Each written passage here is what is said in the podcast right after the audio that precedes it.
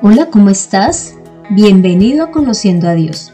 Mi nombre es Consuelo Gutiérrez y te estaré acompañando en este podcast, en donde conocerás más de Dios y cómo llevar a la práctica tu vida de fe. Deseo iniciar este episodio preguntándote qué estarías dispuesto a hacer para quedar sano de una enfermedad grave. De mi parte, lo primero que haría es ir al médico. Y pues te parecerá ilógico, ¿no? Ah, pues si uno está enfermo va al médico. Pero aunque no lo creas, hay personas que a pesar de tener enfermedades em, que afectan gravemente su vida, no quieren ir al médico. Pero yo sí iría. Además, pues estaría dispuesta a someterme a tratamientos que no sean pues tan fáciles de llevar. Además, si fuese necesario, pues daría de mis recursos para que eh, los mejores médicos fueran los que me atendieran y a su vez poder tomar los mejores medicamentos. Y pues eh, miraría cuáles alternativas adicionales hay para lograr esa sanidad. Y evidentemente estarás pensando, bueno, pero si esto dice una persona que es cristiana, pues entonces ¿dónde está su fe en Dios? Pues lógicamente también le oraría al Señor y le pediría por la sanidad que necesite. Y bueno, inicio haciéndote esta pregunta porque hoy vamos a empezar estudiando el capítulo 5 de Juan. E inicialmente del versículo 1 al 11, a pesar de que vamos a ir hasta el versículo 18. Entonces inicio la lectura. Dice, después de esto había una fiesta de los judíos y Jesús subió a Jerusalén. En Jerusalén, junto a la puerta de las ovejas, hay un estanque con cinco pórticos que en hebreo se llama Betesda. En ellos yacía una multitud de enfermos, ciegos, cojos y paralíticos. Se encontraba allí cierto hombre que había estado enfermo durante treinta y ocho años. Cuando Jesús lo vio tendido y supo que ya había pasado tanto tiempo así, le preguntó, ¿Quieres ser sano? Le respondió el enfermo, Señor, no tengo a nadie que me meta en el estanque cuando el agua es agitada, y mientras me muevo yo, otro desciende antes que yo. Jesús le dijo, levántate, toma tu cama y anda. Y enseguida el hombre fue sanado, tomó su cama y anduvo. Y aquel día era sábado. Entonces los judíos le decían aquel que había sido sanado. Es sábado y no te es lícito llevar tu cama. Pero él les respondió, el que me sanó, él mismo me dijo, toma tu cama y anda. Como pudiste escuchar, entonces acá está aconteciendo algo en Jerusalén, específicamente una fiesta que se iba a celebrar en ese momento y pues no se aclara cuál es, y es cuando Jesús llega a este lugar que se llama Bethesda, que es un pórtico, es un estanque.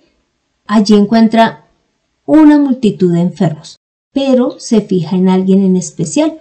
Y es que él ve a este paralítico y además le informan que él lleva bastante tiempo allí con esta enfermedad y son 38 eh, años. Entonces, ¿qué podemos decir del paralítico? Pues imagínate, ¿Por qué pregunté al inicio del episodio qué harías para ser sano? Pues este hombre llevaba 38 años padeciendo esta enfermedad y pareciera que solamente se había dedicado a esperar poderse meter a, a, este estanque en el momento en que el agua se movía. Pero también debemos de analizar que la vida de este paralítico debe haber sido muy difícil. Imagínate 38 años con esta enfermedad evidentemente no podía ser productivo. Y si él estaba pendiente de que se moviese el agua en el estanque, pues no podía moverse de este lugar. Pero este hombre tuvo la misericordia de Dios y pudo ver un milagro en su vida. Y es cuando Jesús, pues primero le pregunta que si quiere ser sanado. Después de que él le responde de que cuando él ya llega al estanque, ya otros se ha metido en el agua, y pues que él ya no alcanza a meterse y no alcanza a ser sanado. Entonces él le dice, levántate, toma tu cama y anda. Y ahí decía que inmediatamente él fue sanado. Tomó la cama, es decir, era como una estera, y se fue. ¿Y qué podemos decir de Jesús? Pues que Él está mostrando misericordia hacia este hombre, que a pesar de que Él no estaba pidiendo ser sanado, Jesús lo vio, supo lo que ocurría con este hombre y de una vez le ofreció la sanidad. Ahora continuemos viendo qué más dice en este capítulo y vamos a leer del versículo 12 al 18, en donde ya podemos empezar a ver que entran otras personas alrededor de lo que ocurrió con el paralítico y con Jesús, que son los judíos. Entonces dice así, entonces le preguntaron, ¿quién es el hombre que te dijo, toma tu cama y anda? Pero el que había sido sanado no sabía quién había sido, porque Jesús se había apartado, pues había mucha gente en el lugar. Después Jesús lo halló en el templo y le dijo, He aquí, has sido sanado. No peques más para que no te ocurra algo peor. El hombre se fue y declaró a los judíos que Jesús era el que lo había sanado. Por esa causa los judíos perseguían a Jesús, porque hacía estas cosas en sábado. Pero Jesús les respondió, Mi Padre hasta ahora trabaja, también yo trabajo. Por esta causa los judíos aún más procuraban matarle, porque no solo quebrantaba el sábado, sino que también llamaba a Dios su propio Padre, haciéndose igual a él. Entonces aquí ya termina la porción que vamos a analizar. Así que continuemos viendo qué ocurre con el paralítico y es que él manifiesta no conocer a Jesús. Tanto así que cuando los judíos le preguntaron quién le había mandado recoger la cama y andar, él no supo quién había sido. Pero ya en esta porción que leímos vemos que Jesús se acerca a él estando en el templo y es cuando le dice, He aquí, has sido sanado, no peques más para que no te ocurra algo peor. Entonces, hay algo que también se observa en este hombre, y es que él no muestra ni agradecimiento hacia Jesús, ni tampoco se observa que él lo quiera seguir, sino que, pues ya después vemos que inclusive eh, cuando supo que era Jesús, el paralítico, bueno, el que había sido paralítico, fue y le dijo a los judíos que él era el que lo había sanado. ¿Y qué podemos ver de Jesús? Y es que le está haciendo una advertencia. Cuando Jesús le pregunta al paralítico que si quiere ser sanado, pues para nosotros, o por lo menos para mí, es una pregunta que no debiera de hacerse. ¿Por qué? Porque la respuesta es obvia.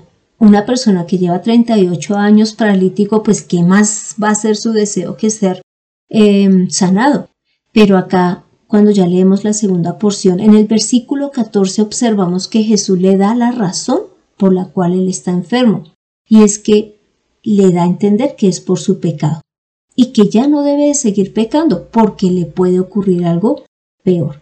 Entonces, acá eh, Jesús está mostrando algo muy importante y es que en muchas ocasiones la enfermedad que podamos tener se, se puede deber a nuestro pecado.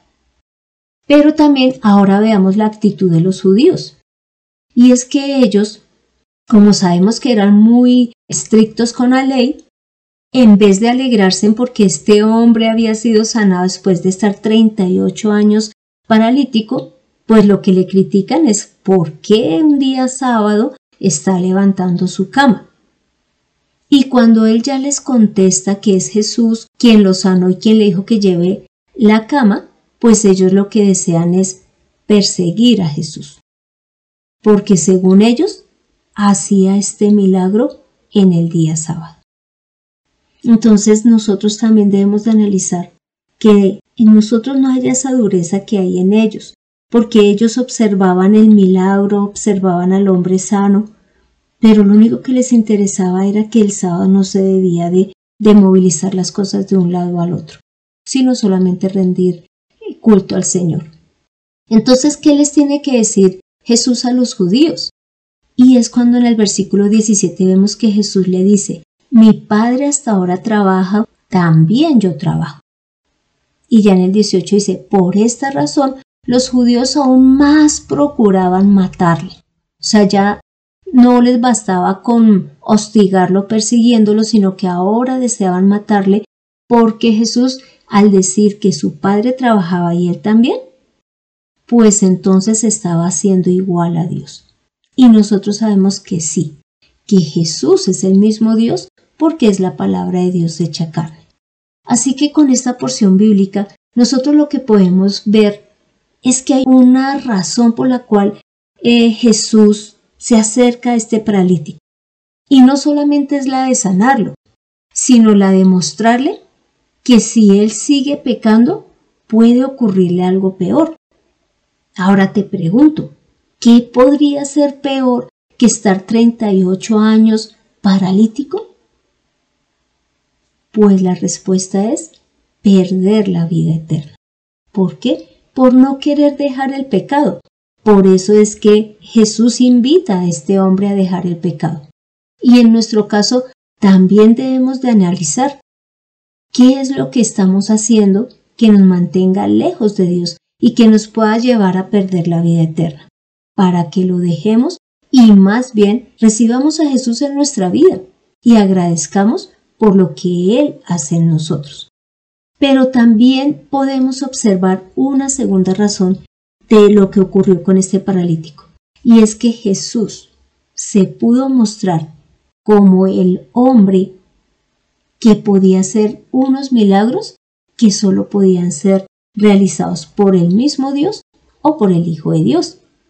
Entonces está mostrándose como el que tiene poder para sanar como el que obra milagros en cualquier momento, independiente de que sea sábado, domingo, en la mañana, en la tarde, porque primero va su misericordia y su amor hacia los demás, que solamente estar cumpliendo la ley, y además Él está aclarando que podemos correr peligro si no dejamos el pecado. Entonces, cuando ya el paralítico ve este poder que tiene Jesús, lo mismo que los judíos, y que Él manifiesta que está haciendo lo mismo que el Padre, ya les está presentando la opción de creer en Él sabiendo que es el Hijo de Dios, o sencillamente desecharlo. Inclusive con relación a las obras que hacía Jesús, en el mismo Juan 5, pero en el versículo 36 podemos leer lo siguiente.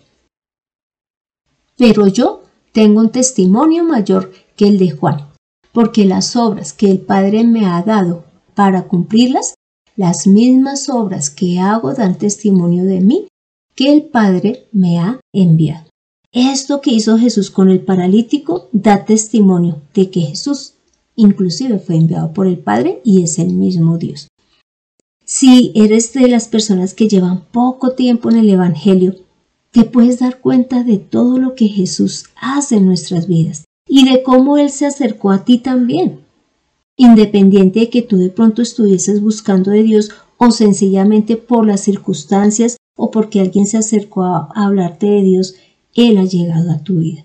Entonces no lo dejes ir, digamos, seguir derecho, sino que Él, él pueda llegar a tu vida y se quede contigo. ¿Para qué? Para que puedas tener esa vida eterna que está ofreciendo cuando le dice al paralítico que deje de pecar.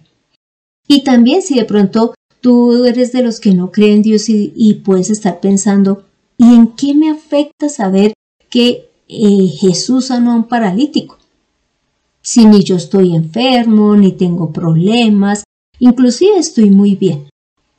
Pues te puedo decir que Dios siempre va a llegar a la vida de cada persona con el fin de que lo reconozcamos como Dios.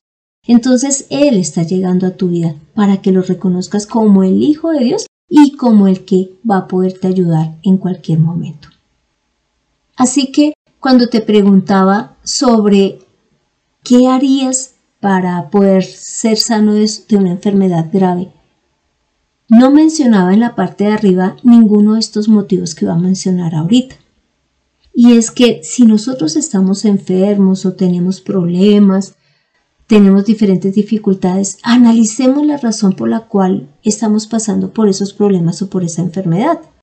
Si es, ah, digamos, en cuanto a la enfermedad, si es por los alimentos que consumimos, pues es dejarlos. Si es por el consumo de sustancias psicoactivas, dejarlas. Si es por nuestros propios pensamientos, porque a veces nos enfermamos es de lo que pensamos.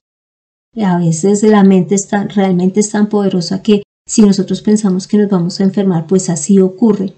O si pensamos que nos va a pasar algo malo, pues así ocurre.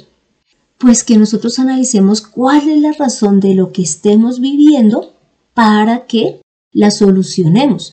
Porque claro, Dios va a obrar en nosotros, así como obró en este paralítico sanándolo. Pero también a Él le pidió un cambio. Y de igual manera a nosotros nos pide un cambio de vida. Así que lo otro que no debemos de hacer es conformarnos con la enfermedad o con la situación que estamos viviendo, sino hacer todo lo posible para mejorar. Entonces, esta porción bíblica nos muestra cómo Dios, a través de su misericordia, nos puede dar la sanidad tanto física como espiritual. Así que te invito a que me acompañes a esta oración final. Santo Señor, gracias por tu misericordia, gracias porque tú hoy en día sigues sanando. Sé que están los médicos, sé que están los medicamentos, sé que pueden estar los recursos, pero la mejor sanidad es la que recibimos de ti. Y no solamente sanas nuestro cuerpo, sino también nuestro espíritu, nuestra alma. Así que te damos las gracias, Padre, por tanta misericordia. Gracias porque muchísimas veces, no sé cuántas personas escucharán este audio, pero muchas de nosotras tú llegaste cuando no siquiera te estábamos buscando. Gracias, gracias por tu amor y gracias Jesús por mostrarte como lo que eres, el Hijo de Dios y el mismo Dios, que puede obrar en nosotros como nadie más lo podría hacer. Así tengamos los miles de millones de dólares, de los recursos que tengamos, no lograremos esa sanidad que tú sí nos puedes dar, porque no solamente va a la parte física, sino inclusive en la espiritual, y nos lleva a la vida eterna. Señor, gracias, gracias por tanto amor. Hemos orado en el nombre de Cristo Jesús. Amén. Así que dejemos de lado todo lo que nos hace daño, tanto física como espiritualmente, y más bien recibamos a Jesús. Encuentra que la verdad es más clara y sencilla de lo que te imaginas. En Conociendo a Dios.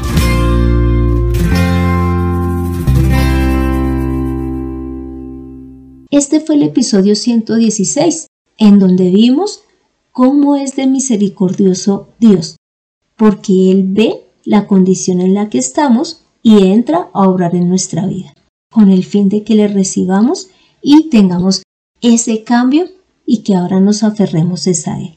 Así que te animo a que leas también Mateo 8, en donde vas a poder ver cómo Jesús sanó a varias personas. Y te doy las gracias por escuchar este podcast mientras estás esperando en una cita médica o mientras haces ejercicio. Y no olvides compartir este audio, porque sé que será de gran ayuda para varias personas. Y si deseas que tratemos un tema, no dudes en escribir al correo de mirtaconsuelog.com. Estaré dispuesta con todo gusto resolver el tema que tú desees. Si además quieres estudiar conmigo de manera eh, personalizada, también me puedes dejar la solicitud. Soy Consuelo Gutiérrez, tu compañera en este camino de fe. Quiero darle las gracias a José Luis Calderón por la excelente edición de este podcast. Así que dejemos el pecado y más bien vivamos sanos con Jesús. Nos vemos en el próximo episodio.